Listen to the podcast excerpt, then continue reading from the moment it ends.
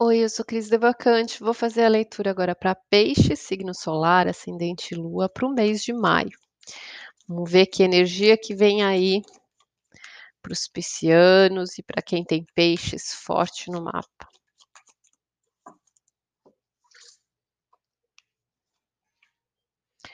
Paciência, sete de ouro, a energia da terra, então é um tempo de maturação, de aguardar as coisas, né, as coisas não estão ainda no ponto certo, né, o que precisa ser aguardado aí.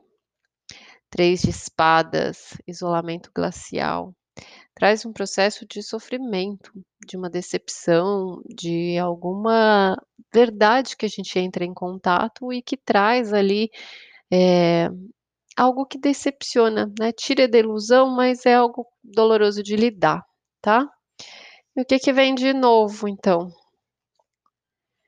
Quatro de ouro, energia da terra, o avarento, então coisas que você está guardando, está segurando, a sua base, né, o seu poder de construção, de estabilidade.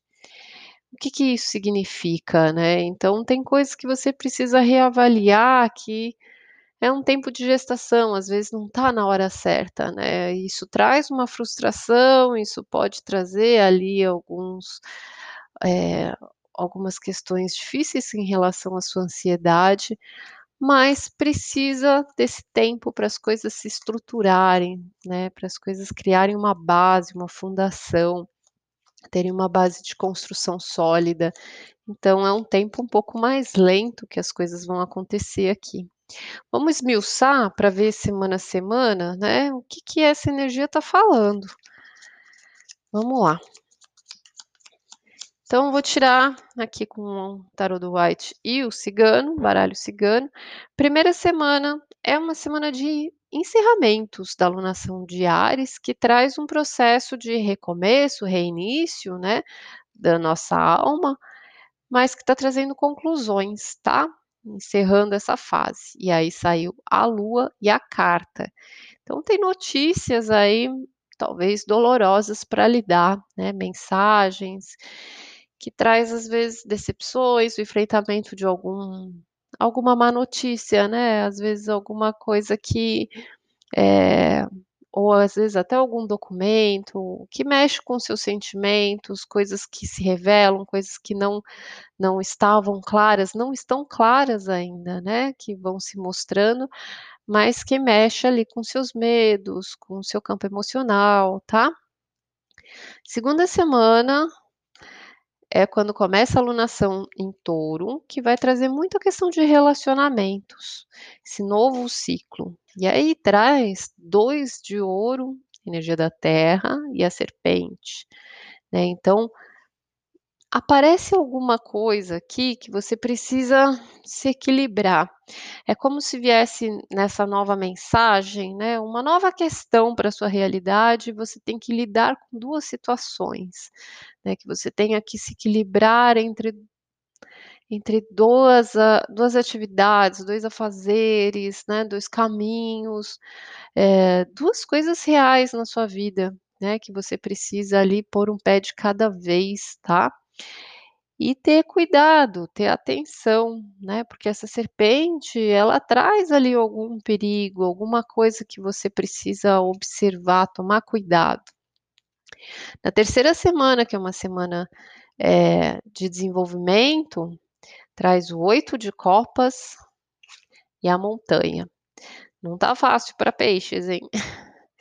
Alguma coisa que você precisa deixar para trás, abrir mão, né, alguma coisa emocional aqui, que traz desafios, traz obstáculos, né, então essa serpente não é do melhor significado, é realmente alguma coisa que dá um bote, né, realmente algum perigo, alguma coisa ali que acontece já logo na segunda semana, que né, fica para trás aí na terceira semana e traz seus desafios. Na última semana, é uma semana de eclipse, que é muito forte e vai reverberar na vida da gente de 6 meses a 1 ano. E acontece no eixo de Gêmeos e Sagitário, que quadra a energia de Peixes, tá. E aí saiu ás de ouro de terra com a casa, tá.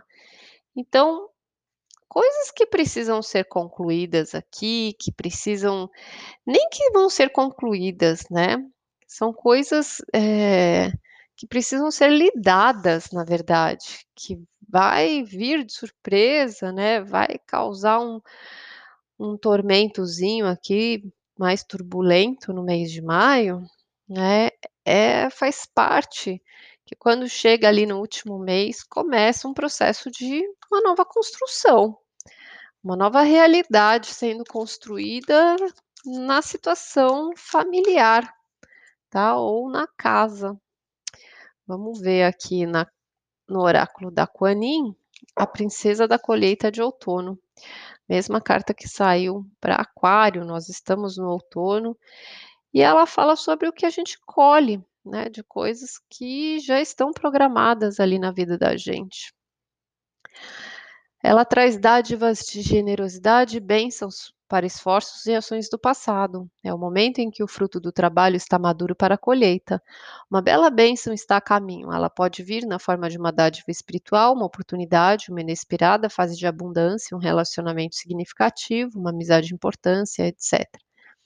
Com gratidão no coração, você reconhecerá a bênção quando ela vier, e ela lhe servirá perfeitamente. Esteja aberto para recebê-la, sabendo que é justa e merecida.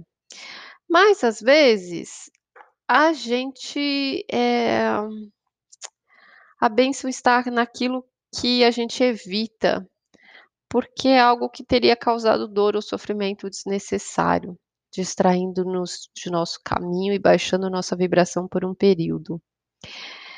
Eh, talvez apenas depois de um tempo é que percebemos que, na verdade, nós fomos poupados do que poderia ter sido um grande sofrimento.